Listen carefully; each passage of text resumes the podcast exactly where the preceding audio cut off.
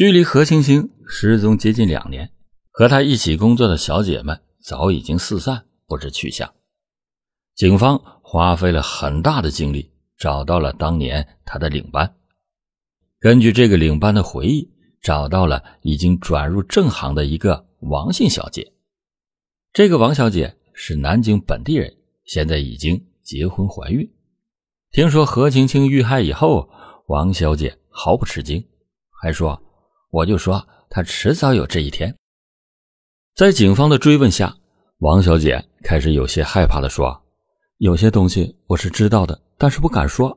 现在社会上什么人都有，万一他知道是我说的，来找我麻烦。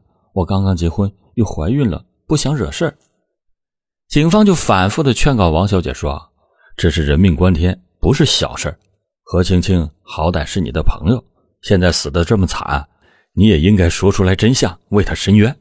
而且公民有义务配合情况办案，你知情不举，那也是违法。王小姐思索了再三，终于开口了。作为关键人物，王小姐提供了一条极为重要的线索。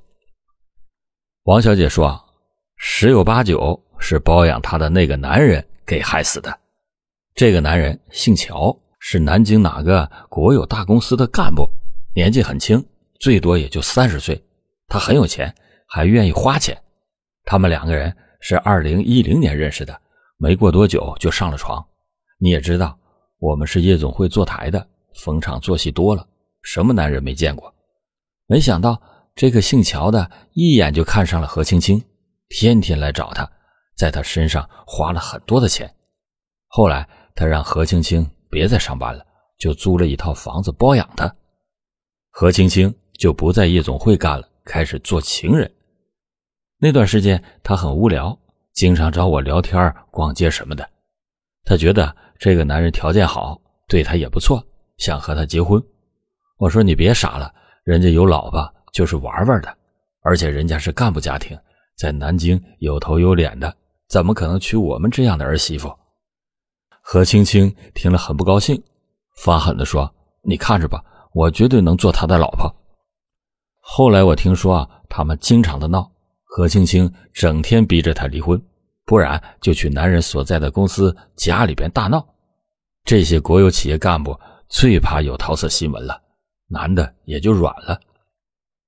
王小姐又说：“我后来劝他，天下男人多的是，何必盯着一个人。”但是何青青这个人性格太厉害，就是抓住这个男人不放。我就知道他们打过好几次架，我又劝他不要把别人逼得太狠了。别看这个姓乔的好像挺软，逼急了那也难说，说不定彻底跟你闹翻了，你人财两空，什么都得不到。何青青这个人从来不听人劝，我说了也是白说。大概是一年多前。我就跟何青青失去了联系，当时我就怀疑是不是出事了。但是你们也知道，我们这行的人不讲什么感情，今天是好朋友，明天就能翻脸。我打电话几次给何青青，她都没接，我后来也就不打了。毕竟她也不是我妹妹，我管得了这么多吗？警方就问王小姐：“那个姓乔的男人全名叫什么？”在哪个国有企业工作？王小姐说：“这个我不知道，但他们那时候经常联系，你们查一查，肯定能查到。”于是，警方立即的调查何青青的手机，果然有了收获。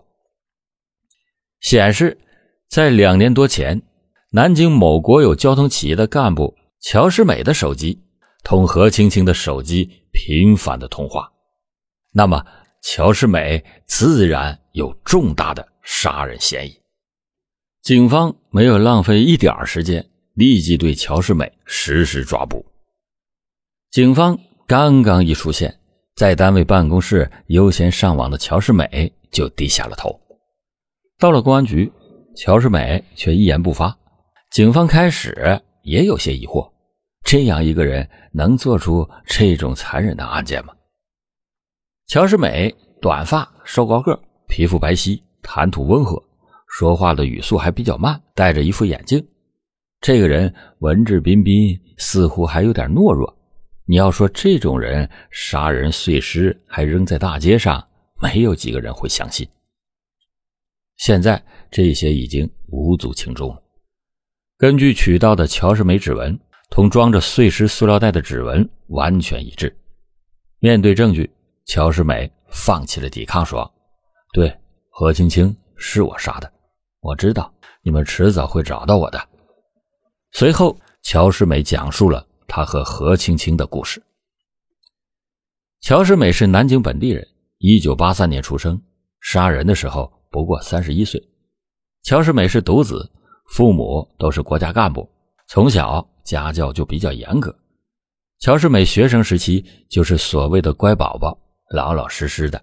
他按部就班的上了高中，考上了南京一所知名的大学，学的是交通专业。毕业以后，在父亲的介绍下，进入了一家大型国企，从事高速公路工程，工作能力还不错。加上有老爸给罩着，二十多岁就成为了一个十全科室的科长。那个时候国企的腐败，大家可能都知道，南京自然也不例外。自从担任科长以后，各种包工头都开始向乔世美行贿和拉拢。